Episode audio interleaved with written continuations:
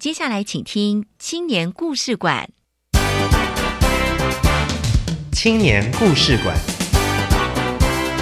大家要勇于去尝试，因为尝试你才能看见不一样的自己。勇敢面对你从来没有想过的事情，那你会找到不一样的价值。创业的每一天会有很多困难跟挑战，用我们年轻人的力量，把文化、把部落带起来。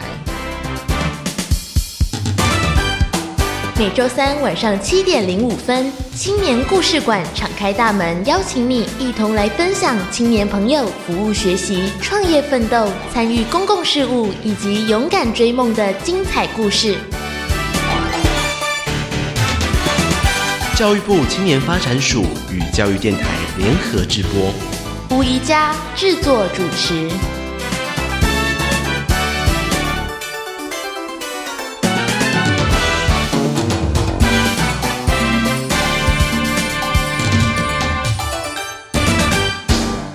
家人朋友，大家好，欢迎进入青年故事馆。今天的青年故事馆呢，我们要带着大家一起来领略老师如何运用自身的力量来点燃学生的生命力，然后再由学生来带动社会的生命力。我们邀请到了南华大学自然生物科技学系的林俊宏老师。林老师在学生时代呢，就以自己的所学投入了志工服务，来关怀自然环境。他带领学生进入社区服务与环境的保护，让学生透过服务学习找到生命的意义跟自身的价值。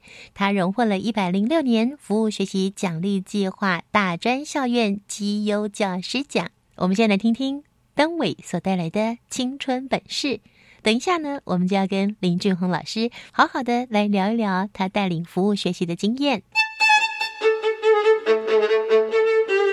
青春本事，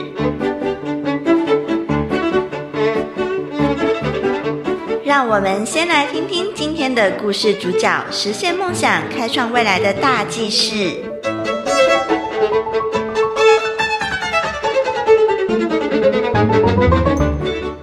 各位听众朋友，大家晚安，我是登伟。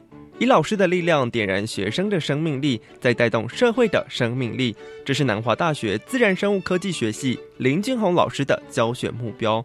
他透过在地连结，结合课程及非课程的延伸式服务学习，带领学生进行服务，荣获了一百零六年度教育部青年署服务学习奖励计划的绩优教师奖。南华大学的服务学习策略有四个步骤。以职工服务找出需求，由老师在学习课程当中解决问题，在准备期间反思下一个服务学习的真谛，最后达到迅速反映社会所需要的服务需求。比方说，通识课的全球环境变迁与永续发展，就获得台电的校园绿能宣导与发电活动计划的补助。结合数位跟服务的学习，到嘉义大林镇上林社区来监测水质、生态等等的问题，并且维护太阳能板的蓄电量。林俊宏老师从就读博士班开始就参加社会服务工作，他同时也是第一个结合数位课程还有服务学习模式的老师，也曾经荣获大专教师优良创新课程竞赛的佳作殊荣。最重要的是，林俊宏老师透过以生命力带动生命力这样子的概念，让学生扎下关怀社会的基础，增进自己不同层面的能力，以服务行动达到社会实践的最终目标。本集的青年封面故事，我们邀请南华大学林俊宏老师来分享带领学生服务学习过程的难忘故事。青年封面故事，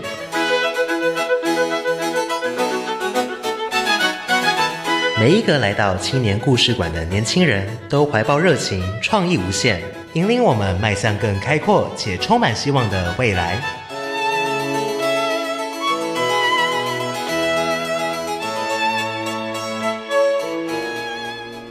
非常荣幸的邀请到南华大学通识教育中心的主任，他同时也是生物科技学系的副教授林俊宏老师。林老师您好，哎，你好，大家好，恭喜林老师哦，荣获了青年署服务学习奖励计划一百零六年的绩优教师奖，一定挺开心的吧？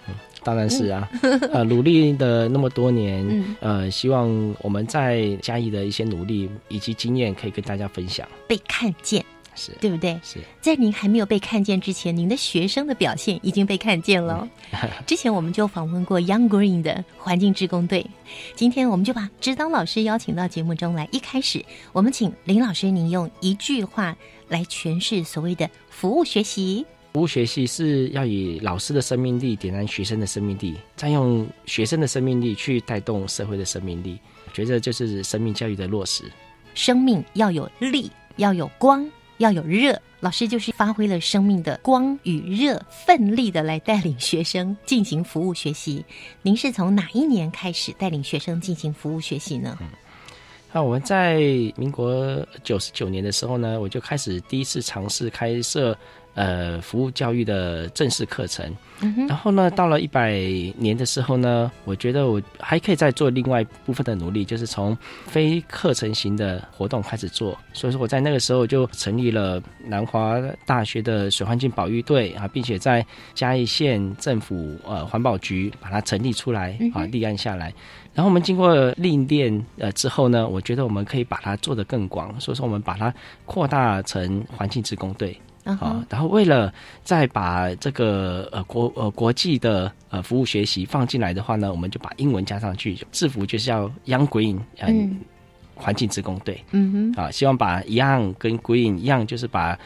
呃，年轻的年轻的活力加进来啊，把 “green” 就是把绿色的东西给散布出去。我们理念是这样子。是绿色呢，就是充满了希望，它也代表了森林，也象征着这个环境是自然的、无害的。这是我们台湾现在真的是要极其努力一个重点。刚才老师谈到了带领学生来进行服务学习哦，除了刚刚讲的之外，还有哪几项呢？就是项目应该也蛮多的，因为我看你们有到国小啊、国中啊、高中，甚至社区，还有银法族，你们都进行这样的环境教育。哎，啊，其实我们的服务面向非常的广啊，从低碳永续推广啊，还有社区。学校的服务，嗯，啊，核酸巡守还有国际服务，我们都在做。其实像低碳永续这边会跟一些社区合作，做碳足迹的盘查，还有社区的农场，希望吃当地吃当季。啊，我们一开始是在做这个，然后做它的碳足迹盘查。嗯哼。然后后来我们发现，在进入老年化社区的时候呢，整个嘉义县是全国最老化的县。啊，那我们发现了在老化社区里面的一些问题以后呢，我们就呃开始做一些社区及学校的服务啊，所以说我们就跟嘉义县环保局那边合作，还有跟科技部争取一些经费啊，把这个科普玩的一些东西带到社区里面，让社区的阿公阿妈和小朋友可以玩在一起。然后我们呃，当然我们也做核酸巡守。呃，除了做世界水质监测日的核酸巡守之外呢，还有做水质的监测嘛？对，水质的监测。嗯，好。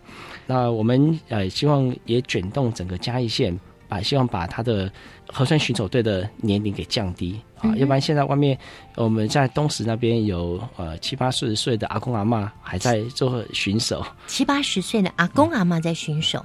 其实我听到这个讯息的时候，我是很开心的，因为第一个，他们身体是勇敢的，对，还可以出来巡守，对不对？但是第二个，我会想到说，年纪这么大，会不会有危险啊？是啊，嗯啊，呃，的确，我们在东石那边有发生过一些事故啊，就是这些呃比较老年的阿公阿妈出来巡的时候呢，就不小心失足啊，跌到堤防下面就过世了。所以说，我们就希望说，阿公阿妈他还有没有他不一样的角色？好，他可以带着他的孙娜啊一起出来做巡守，所以我们在那边希望卷动了一些这些事情。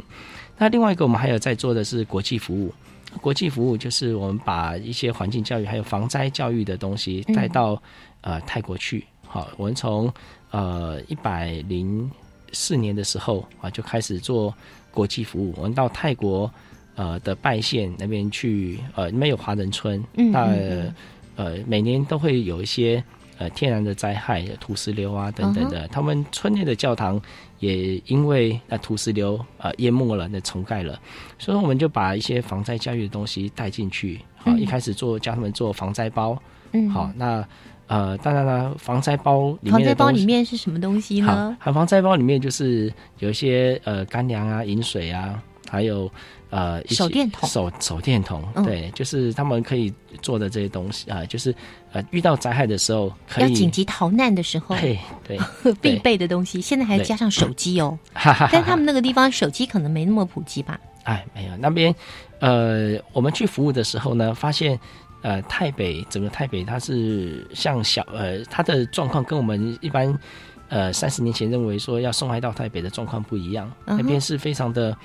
呃，生活已经是小康了啊，手机讯号、四四 G 都覆盖都很好，也非常的天然，嗯。啊，只是我们呃，反正发现一些年轻人外流的问题也很严重啊啊，，跟我那们台湾早期很像。对对，嗯。因为他们这些人会讲华语，嗯，好，他们呃高中一毕业以后就到普吉岛或帕塔亚那边去做华语导游啊，赚的比他、他们留在当地还当地多得多。对，嗯。所以我们发现一些问题，我们就持续呃，像今年我有带学生过去，在那边待一个月，嗯哦，要呃做一些呃，看有没有办法帮他们成立社会企业，嗯。啊、从社会企业的角度把看可不可以把年轻人留下来，哦这这是我们今年预计要做的东西。是，那请问一下，老师，您到了泰国当地，是不是也有一块是很想努力把他们的自然资源也保留下来的？对对，嗯没错，就是刚刚讲到防灾包，其实我们今年。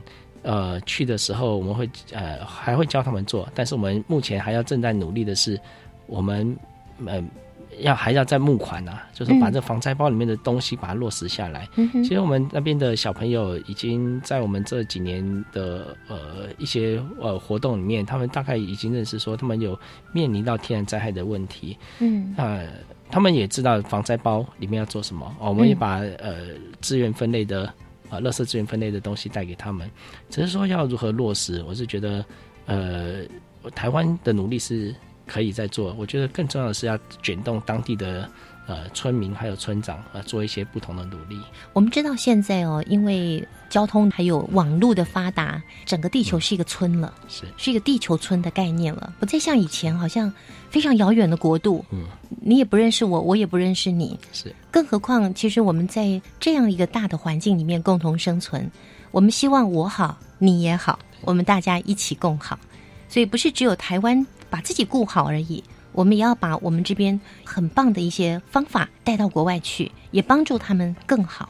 对，我觉得这个精神，特别是让学生们来落实、来进行，我觉得对他们的帮助相当的大。那至于对于学生来说，在他们进行这些服务学习的过程里面，到底学生们学习到了什么，然后实质上又得到了什么？稍待一会儿呢，我们在音乐过后，我们继续请林老师来带给听众朋友。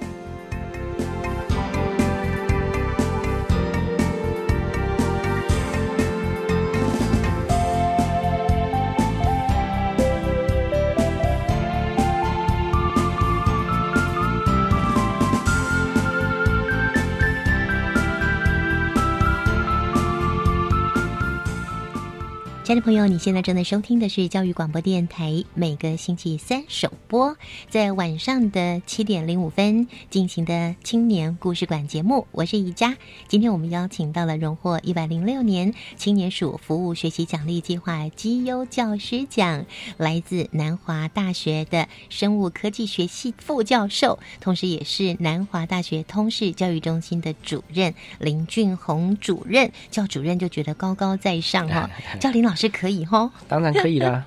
好，林老师是一个非常非常亲切的老师，学生一定很爱你哦。是啊，他们都叫我瘦瘦老师。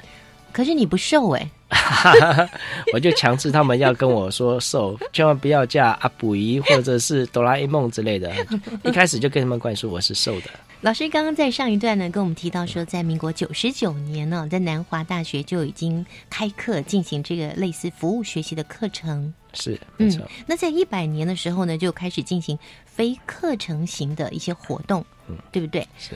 那当时一开始，你怎么会想到要来开设这样的课程，还有带领孩子去进行这个实质的行动呢？那课程其实我们每个学期都会开。那呃，我其实我会啊踏入服务学习这边，最主要是呃我在嘉义县看到一些呃城乡差距的问题，那边呃青年外流、隔代教养很严重，然后呃呃又很老好，社区是很老的，还还有一些健康以及环境卫生的问题，包括我们南华大学再往下游的北港西那边是严重污染的。所以说，我们就看，我就在想说，我们可以把这些问题都都在一起，呃，去想一些比较全面性的方案来做。所以说，我就会利用这种课程型的呃服务学习，以及非课程型的服务学习，也就是我的自工队，那两个互相搭配，好。要不然现在一般课程型的服务学习会遇到一个最大的问题是，它的寒暑假就没有办法去涵盖到社区的服务，就中断了，对不对？对，嗯，对。那尤其是像课程型的呃服务学呃服务学习，他学生都都来来去去了，可能今天这一批来，然后下学期又换另外一批学生，他中中间的衔接会有问题。嗯嗯。所以说，我就将我的自工队呃设计说。它是一个衔接的角色，在这种非课程型的，它会收集到一些社区的需求，然后把它回馈到课程型里面。那课程型经过一个学期的运作之后呢，它也会一些新的社区的需求呃出来，所以说我可以持续的滚动，一直运作下去。嗯啊，所以说我的呃这些自工队的伙伴们是我很重要的伙伴嗯啊，我们会呃一直找一些呃社区遇到的问题来再做一些新的尝试。是。像不像是一个社团呢？是，其实我不会把它定义为社团，我们会把它定义为成我我们一起在走的伙伴。哦，好，那呃，在呃这个过程当中呢，其实我是我们希望说，大一进来的同学呢，好，他们呃会见识到社区的一些问题，可能从呃不同的都会来，但是我们他在。南华大学大林镇的这个场域里面，就会遇到一些呃交通不便的问题，呃呃会遇到阿公阿妈在社区里面，所以说我就我觉得我的角色就是要把他们带出来，看到呃在这个场域里面的真实的世界，嗯，然后再诱发他们说有什么方案可以把这个东西变得不一样。嗯好，当然也非常非常感谢社区给我们很多的空间，让我们呃互相的。呃，讨论呃，激发出一些我们可以做的东西。好，我们一起往往下做。嗯哼。好，那在呃这个过程当中呢，其实大一的小朋友遇到一个最大的问题是，呃，他要跟阿公阿妈啊讲台语来解说环境教育以及科普教育，那他们就会很尝试用。我认定哎，国语、台语这样子。对对对对，那我就是跟呃同学说，哎，你只要你不不太会讲台语，你就讲台湾国语。嗯，好，那阿公阿妈都会 很很听得懂，就很包容的接受你这种呃东西呃这种说法。嗯，那到了大二的时候，我是希望说他们可以呃尝试做一些组织呃以及呃不一样的创新尝试。其实我们在做一些社会呃，希望他们做社会创新。呃，东西把它的元素放在里面，所以说我们在呃社区推广的时候，我就把一些科普的元素啊带进来，就是呃阿公阿妈呃，我们之前呃在做呃玩具的时候呢，啊科普玩具的时候，阿公阿妈都会说，我可不可以都带一两个回去给我孙娜玩？嗯，好，我们就呃发现说，哦，原来阿公阿妈。也也可能是我们另外一个科普的传递者，对对。好，那我那我就呃希望说呃让阿公阿妈变成我们的帮手，带着这些呃科普的东西，嗯，好带到呃那个小朋友那边去。所以说我们呃有一个方案就是呃训练阿公阿妈啊，训练阿公阿妈呃讲科普，然后做科普。那当然，阿公阿妈讲出来的科普是非常的简简单，但是我觉得这个科普转移的过程呢，会让阿公阿妈去在他孙那那边展现的东西是不一样的。嗯我觉得这个相当的有特色哦，就是透过阿公阿妈他们呃非常淳朴，然后很简单的语言，去把看起来应该是很高深的科普教育，他自己要先消化嘛，对，他要先学会消化之后，教给他的孙子辈的，对。对，这就是一种对环境爱护的传承，而且透过这个科普教育，你说那些阿公阿妈过去可能也没有机会接触到科普教育啊，对对，对不对？所以我觉得这是非常难得的，而且他们主动提出，哎，对对，嗯，所以说我们就会训练在阿公阿妈变成我们的呃国小种子教师，对，种子教师，而且他们是要担任。呃，我们国小科普营的关主，我们就会设计让阿公阿妈来当关主。他的小朋友来闯关的时候呢，阿公阿妈就要讲解这个东西，这个科普玩具啊怎么做，它原理是什么，然后再让小朋友来来做。对，这些孙子辈会觉得哇，我的阿公阿妈好神哦！对对，他就说：“哎，阿阿妈，你怎么早上还看到你你你在那边煮东西，怎么现在跑来这边来当关主位？”对，然后。阿妈说：“哦，我不能来吗？哦，我就是偷偷学了这个东西，来来跟大家分享的。我也很厉害耶，嗯，对，对不对？对，其实我们就是在做一个青少共学的模式啊，就是说希望我们的青年进入到社区里面，跟这些阿公阿妈互动以后。”然后透过阿公阿妈再卷动这些小朋友，啊，我们做一些不一样的事情。这么多年来哦，老师带领的服务学习的的这个过程，得到了很多很多的奖项哦。我们在这里不花太多时间，因为老师他不重视到底得了哪些奖，重点是到底学生学到了什么。你在学生的身上看到透过这些服务学习的过程，他们实质的去做、去带领、去设计，他们的改变是什么？你有没有看到这些大学生的改变？其实我会呃进入到服务学习这边，其实我就是想带着这些同学们去见世面啊。呃，最主要是这些学子们呢，他有很大一部分在他呃求学的过程当中是呃相对的经济弱势，所以说他没有办法建立到自己的自信心。那我觉得一个大学老师。呃，能用自己的生命力带着这些学生来见世面。这些学生他们的学业没有办法像国立大学的呃学生那么好，但是我相信他们的实作可以补足他们的这些东西。我要做的是把他们带到台面上来，让他们见识到说他们的实作在我们整个志愿服务里面是可以被看得到的。嗯，得奖是其次，但是我觉得帮他们建立一个舞台，呃，看见世界是我想要做的。嗯哼，嗯。那他们在过程里面呢，我发现他们从比较没有自信，好，比较没有自信，呃，面对群众，他开始会讲解一些东西，跟跟不同的群众，呃，讲解，那他们会非常的开心，嗯，他也在自信心也展现出来。像去年年底，呃，一零六年十二月的时候，被呃亲子天下 Maker Party 呃邀请去他们在花博里面摆摆摊位了，那我们就是。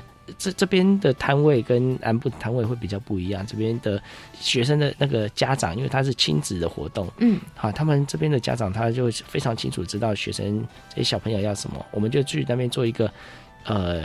成本很便宜的显微镜，两块钱不到的显微镜，嗯哼，好，就是用一个保特瓶，再加上一个玻璃珠啊，就可以放大大概一百倍到两百倍。哇，我我们收音机旁边的听众朋友可以学起来哦，这么简单哦，不到两块钱的本钱。是，嗯，他就是买呃呃，在网络上买那个很小的玻璃珠，再把保特瓶盖挖个洞塞进去，嗯，那我们的载物台就是呃一般的胶带，好，把瓶盖悬起来。胶带贴下去，它就是我们的载物台，把样品放下去，再把盖子悬起来，这样子就是我们的显微镜。对，显微镜在我们小时候是多昂贵的一种这科学的观察工具，在我们小时候有谁能够买得起啊？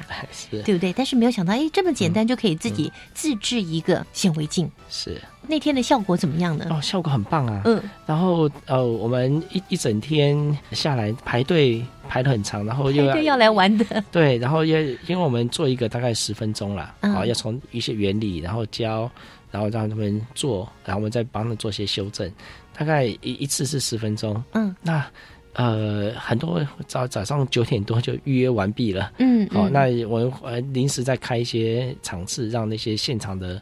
呃，参与的亲子啊，一些呃 DIY，那对我来说，这是让我的这些学生团队见到世面的一个机会。我们在南部其实见不到那么大的场面，好，在这边哇，川流不息的家长对带着孩子来排队，对对对，嗯，我就可以看到，就其实，在呃城乡差距真的是。很大，但我觉得他们学到了一些，呃，看到一些不一样的东西。那他们现在也在想说，他们要不要呃，从把这个经验学进来？嗯，好，那他们也想要做社会企业，我也鼓励他们呃去做，从服务学习开始变成做社会企业。我觉得这是一个很好的转变啊是在学生们还没有毕业之前，就有这样的一颗发心。对，然后毕业之后立刻就业。自己来成立社会企业，是而且对社会有所贡献，是。我觉得这是非常棒的。那至于带着学生们来从事服务的过程哦，我相信一定有很多除了刚刚的在台北办的这个活动，受邀到台北来的这场活动之外，应该还有很多令您印象深刻、还有感动的小故事。好，我们稍等一会儿，音乐过后，下个阶段再来分享了。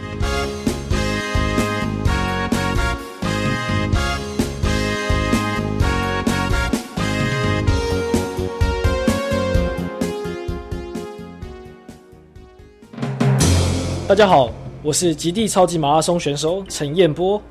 面对理想及目标，要坚持到底，战胜自己。我相信没有什么是不可能的，只要把握每一次机会，就可以创造惊奇。我喜欢一边运动一边聆听教育广播电台，我诚挚地推荐给大家：Do something amazing, education for life。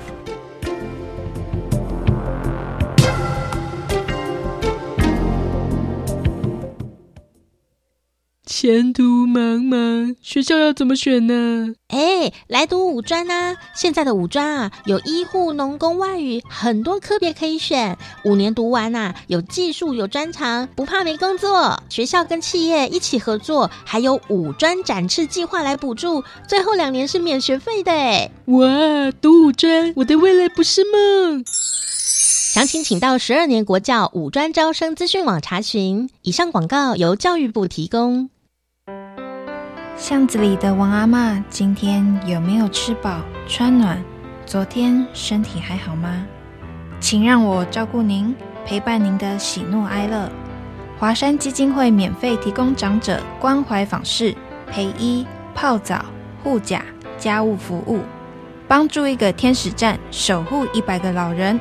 爱心专线零二二八三六三九一九。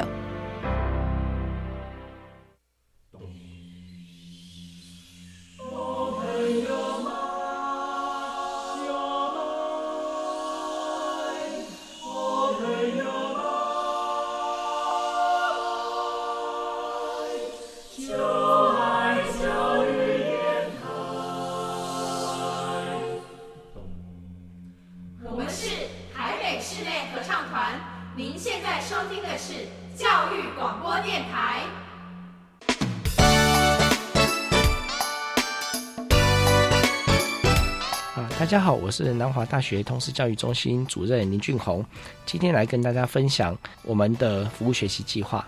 这里是教育广播电台青年故事馆，您正在收听的是青年封面故事。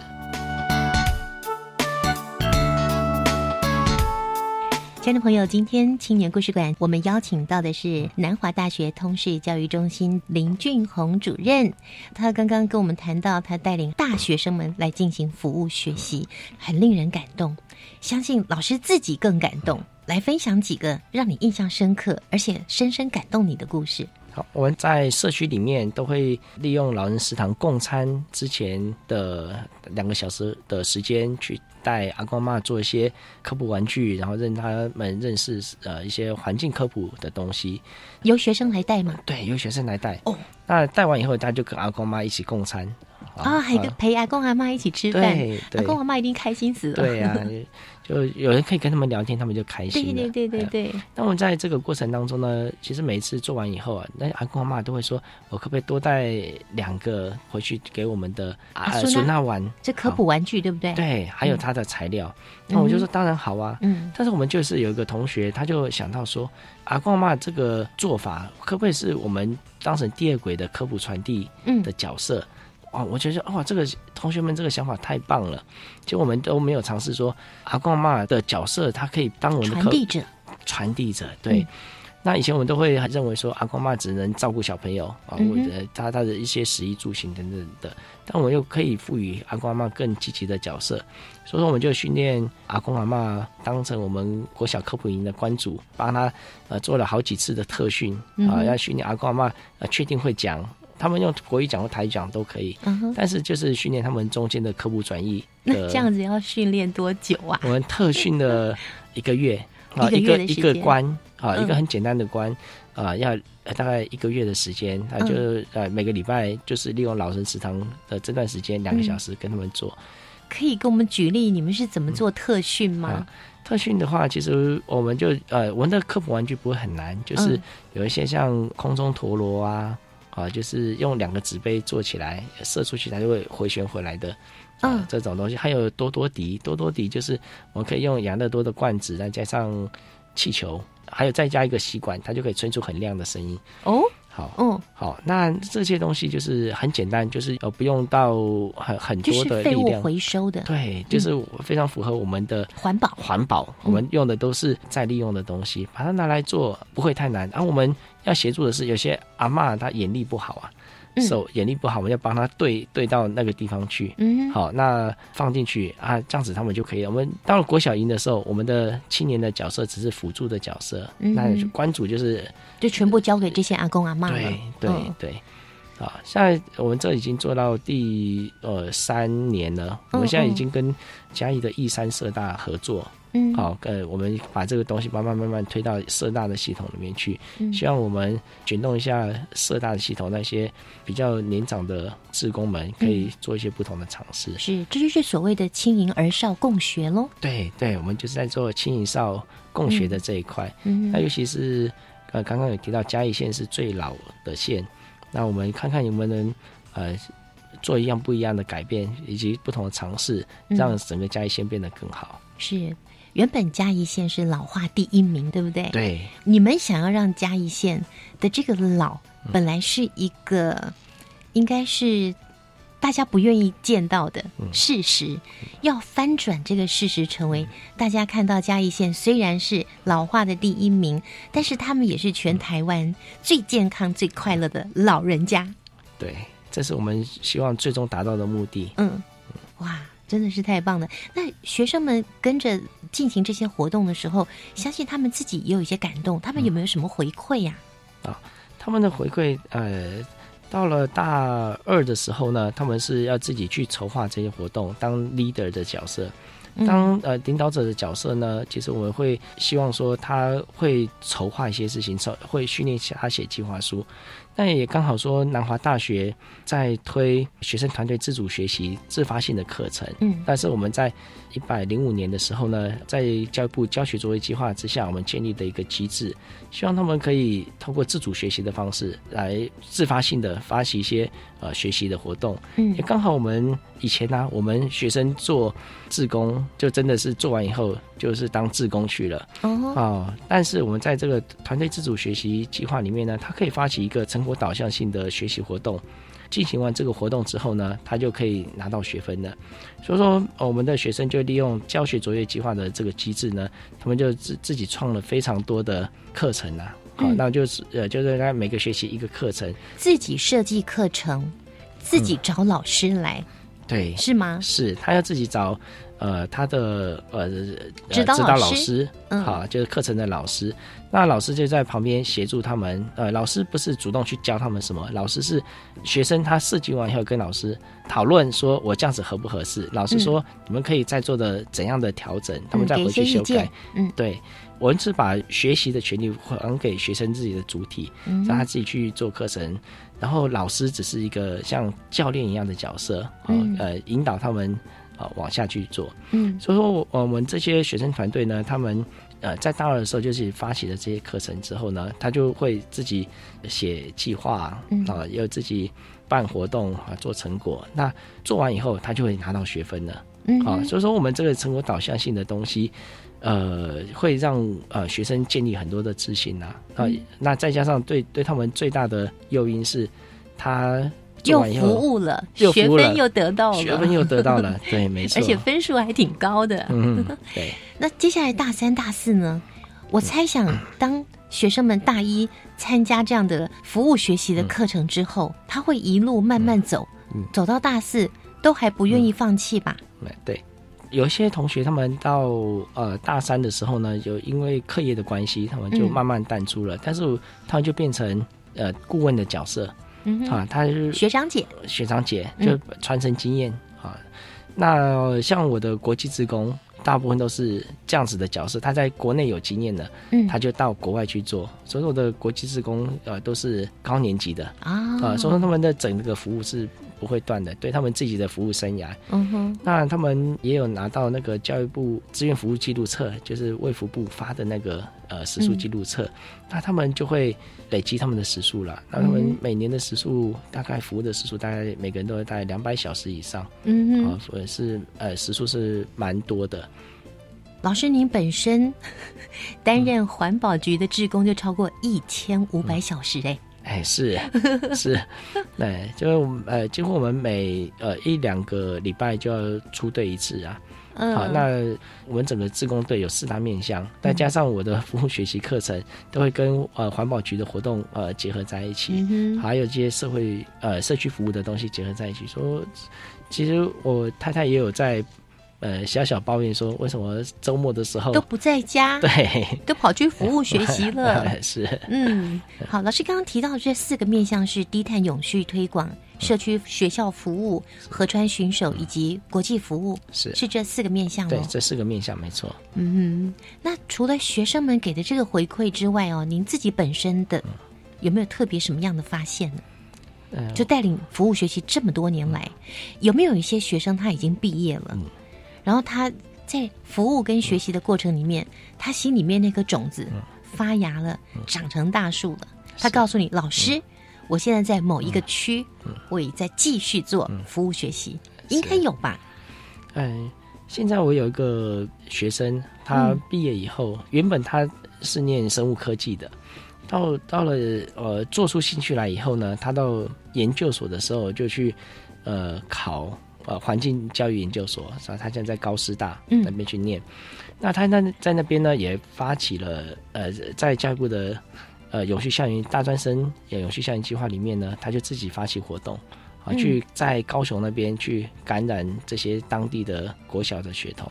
哦，哦，我觉得呃这个种子发出去的话，呃，他们就会自动自发下去做了。嗯呃而且他们延续下去的这些东西呢，我是觉得可以慢慢慢慢扩散到整个台湾。希望我的学生回去以后是可以服务家乡的。是，那有一部分的学生他是想要毕业以后呢，呃，就自己创业，嗯啊，做社会企业。那我也鼓励他们，呃，在教育部的很多资源，我们都可以来利用。在青年发展署那边有很多的资源，嗯就鼓励他们多多参加一些，提出自己的呃社会创新的一些 idea，那就嗯去争取一些经费，试试看自己的能耐到哪里。嗯哼，是。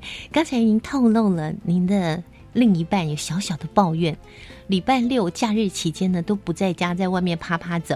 敢问您有孩子吗？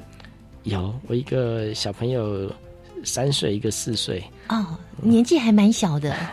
那你有没有期待日后也带着你的小孩一起来进行这样子的环境服务呢？哎，当然了，我是希望他们可以透过一些实作，嗯去接触到环境的一些改变，其实就可以训练他们的观察力啊。嗯哼，好，我太太她也是学幼教的，她也非常支持让小朋友去接触大自然的这一块。嗯嗯嗯对，呃，带着孩子走向大自然，我觉得是在生命中一件非常非常重要的事情。是，嗯，好，刚刚有提到说，您自己本身在环保局担任志工就超过一千五百小时嘛。您当时要去担任这样的志工，而且时间拉的这么长这么长，累积了一千五百个小时以上啦，哈、您一开始的出发点是什么呢？是跟您的所学有关吗？哎，是的，嗯。其实我研究所是念环境工程的，嗯，那这个环境工程里面，它其实它接触的面向很广，啊，包括一些环境里面的生物性的东西和非生物性的东西都接触到。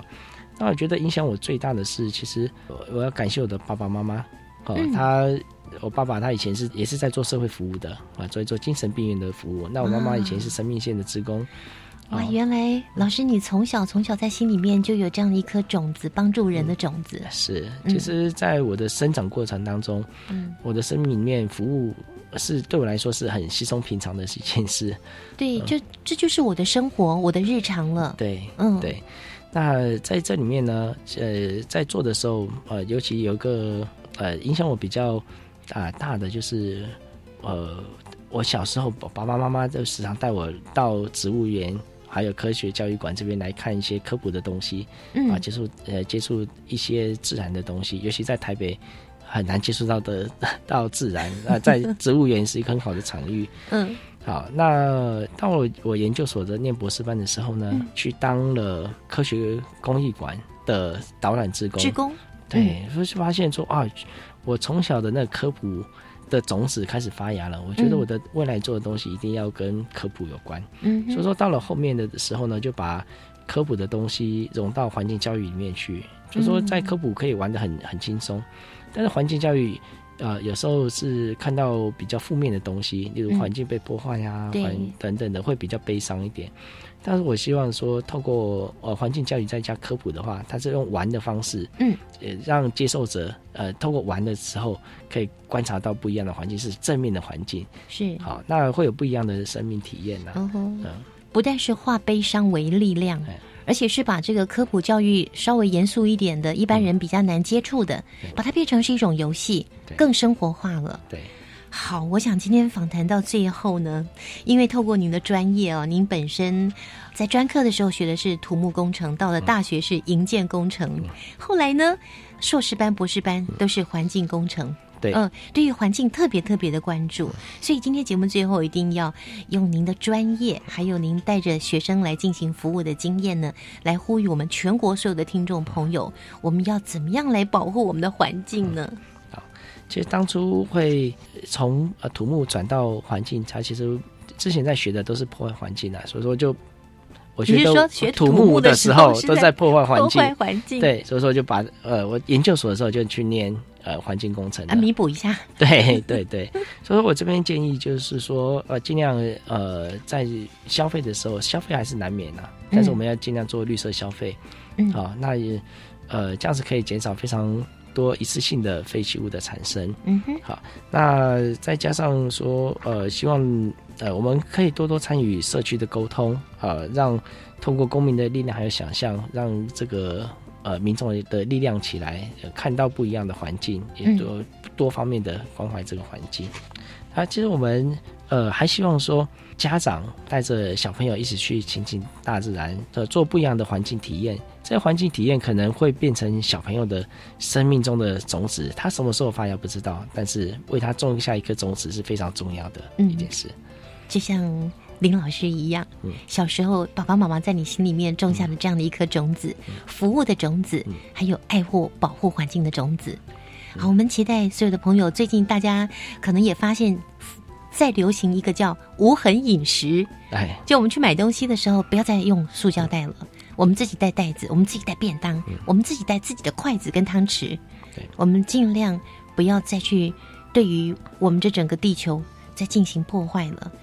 你真的每天在破坏，你都不知道。对，我们要一起保护我们的地球，我们的生态。嗯，今天非常谢谢林俊宏老师，谢谢大家。青春快闪，跳跃的青春节奏，浪漫的追梦时刻，请跟着故事主角一起青春快闪。大家好，我是南华大学通识教育中心主任林俊宏。对生命中的行动感到茫然跨不出去吗？希望对生命多尝试，跨出第一步之后，你就知道第二步、第三步该怎么修正喽。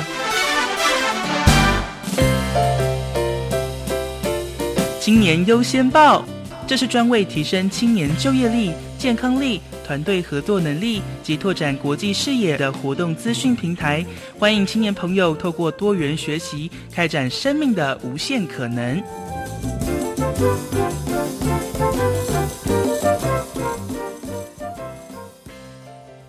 那我们紧接着呢，要透过电话连线，邀请教育部青年发展署国际及体验学习组的戴林矮戴科长。科长你好，主持人、各位听众朋友，大家好。戴科长呢要跟我们分享的是青年人才培训营。青年署今年开始，我们有推了另外一个计划，它叫做青年服务学习人才培育计划。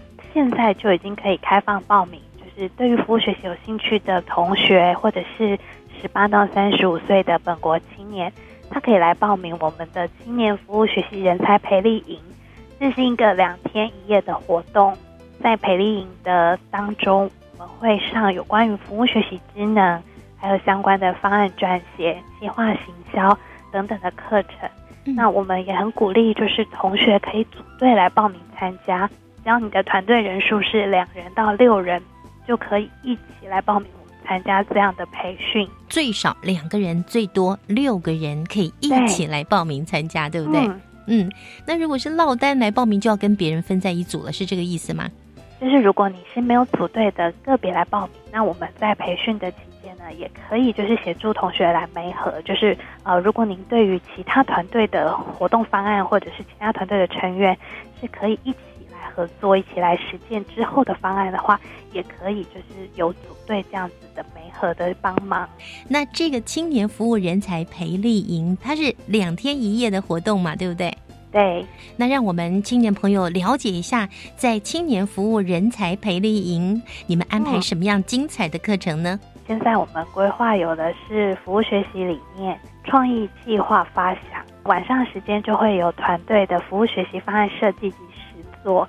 那第二天的部分，我们会跟同学呃分享有关于服务学习反思活动跟设计的带领，以及服务学习的案例分享。嗯，那下午的部分呢，同学就可以针对前一天晚上所做出的方案设计来做一个分组的发表跟讨论，那彼此共同分享。那希望借由这样子的方式，也可以就是让同学在这两天的活动能够有一点点小小的产出、小小的方案可以呈现出来。嗯哼，哇，课程非常的丰富哦。如果报名的人数好多好多，人数超出你们的范围，那会以本来就有进行服务学习的青年为主呢？嗯，我们这次的报名是比较开放的，就是。呃，您只要在我们的教育部青年发展署服务学习网进去网站报名，那基本上我们是呃优先顺序额满为止，所以就是大家只要在时间内尽快去报名，那基本上就是我们就以报名的优先顺序来给同学参加的机会，是以报名的时间顺序。来作为录取的标准，而不是说你有很棒的经验，你做过什么样的服务学习，然后就可以优先录取。嗯，我们主要就是以报名的优先顺序。对，这样可以让很多青年朋友虽然还没有开始进行服务学习，但是呢，他们可以开始跨入这个领域喽。嗯，就是有更多的机会，也可以来这边看看服务学习是什么，然后在这里组队。那活动结束之后，是不是后续会有更精彩的展现呢？就是参加完培力营之后的同学，其实可以报名我们后面的另外一个计划。我们接下来的计划会推出一个是甄选青年服务学习实践家。那只要您呃在活动过程中或者是之后有提出相关的服务学习的实践方案，就可以来参加我们这个实践家的甄选。嗯，那透过甄选的方案，我们就会提供。呃，实践奖金，那让同学可以运用实践奖金，真正的去实践你的服务学习方案。哦，所以接下来要推出的是青年服务学习实践家。嗯，没有错。那这是一个竞赛吗？对，它是一个竞赛。竞赛会是放在什么时间点呢？我们预计是五月中下旬会公布这个简章，提案的时间应该会是到六月底七月初。那同学参加完培影之后，就可以开始着手草拟自己的服务学习实践家的简章哦。那赶快告诉我们青年朋友，这个参加青年服务人才培力营的资格，刚刚有讲说最少两个人，最多六个人来组队嘛，哈。那他限定的资格是不是非常非常的基本，就是年满十八岁到三十五岁呢？对，嗯，就只有这两个条件，一个是您是十八到三十五岁。那如果你是团队要报名的话，就是两人以上六人为限。那个别报名呢，我们也非常的欢迎。嗯，那我们培训营总共举办四个场次，分别是北、中、南、东。嗯，有四个区的部分，对，四个场次。东区的部分在五月二十七、二十八在花莲举办。五月二十七、二十八在花莲。那北区的部分是六月二号六跟六月三号，是六日。嗯哼。那中区跟南区都是在六月九号跟六月十号，哦，六月九号、六月十号同时在台中跟高雄举办喽，没有错。欢迎全台各地的青年朋友都可以就近来参加我们的服务学习的彩培力。他可以选择北、中、南、东这四个区的其中一区来参加，不管你就读的学校，或者是住家，或是你工作的环境，只要距离这个近的、你方便的都可以。对，没有错。欢迎同学在五月二十一号之前，赶快到我们教育部青年发展署的服务学习网报名参加人才培力营的活动哦。非常谢谢戴令爱戴科长，谢谢。欢迎年满十八岁到三十五岁的青年朋友，今天听到讯息之后呢，赶快上网来报名。这是服务学习人才培力营，现在正开始受理报名。举办的地点以及时间：五月二十七、二十八在花莲办理，六月二号、三号在台北举办，而六月九号、十号分别在台中以及高雄举办，一共是四个场次。参加这项青年服务学习人才培力营，完成了结训之后呢，青年朋友还可以参加服务学习实践家的提案，有机会获得实践奖金哦。青年服务学习人才培力营现在开始报名，到五月二十一号截止，请进入到青年署服务学习网，在网络上报名。另外，教育部青年发展署为了鼓励青年参与公共事务，并且透过议题讨论，让青年了解公共议题背后所涉及的范围跟内涵。目前呢，已经开放受理一百零七年青年好证系列 Let's Talk 申请，期望透过青年自主提议以及相互激荡的模式，找出带领青年前进的核心价值。进而跟伙伴共同发挥属于青年世代的公共议题。只要在五月二十五号之前完成报名手续，就有机会发挥你的青年价值。赶快上网进入到教育部青年发展署的网站报名参加 Let's Talk 活动哦！五月二十五号就截止了，赶快把握机会。最后，宜家雅邀请有志要创业的青年朋友，请把握 U Start 创新创业计划申请说明会，五月十七号在高雄科技大学建工校区举办，五月十八号在台中逢甲大学举办，五月二十一号在台北的文化大学推广教育中心大兴馆举办。欢迎进入到教育部青年发展署的网站，搜寻 U Star 创新创业计划申请说明会。节目最后的单元，我们要为青年朋友推荐好书喽。阅读 Ready Go。大家好，我是中原大学心理系邱涵玉。我今天要介绍的书是《那年夏天，我们走出教室》。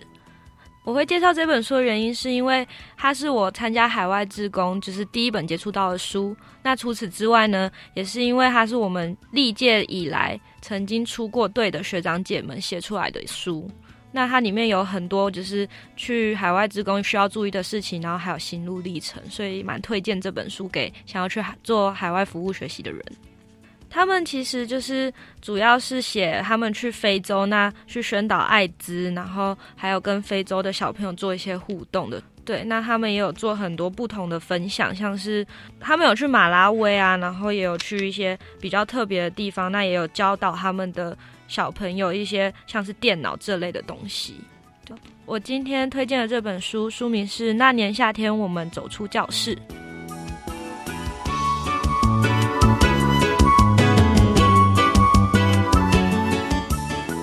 今天我们节目进行到这里，也接近尾声了。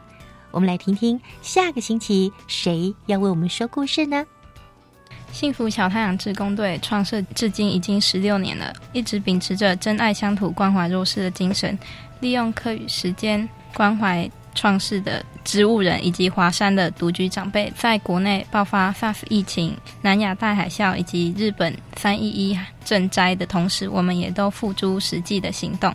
民国九十六年，我们利用暑假走入偏乡，服务了十七所国小以及八百五十六名学童。民国一百年我们创设周末幸福学堂辅导临近国校以及家福中心所推荐过来的受助儿童希望能更长期的深入在家乡服务。民国一百零二年我们展开了连续五年的公益环岛。下个星期要跟我们说故事的是嘉义女中幸福小太阳志工队。欢迎所有的朋友下周和我们一起来听听他们的服务故事。我们下周见拜拜。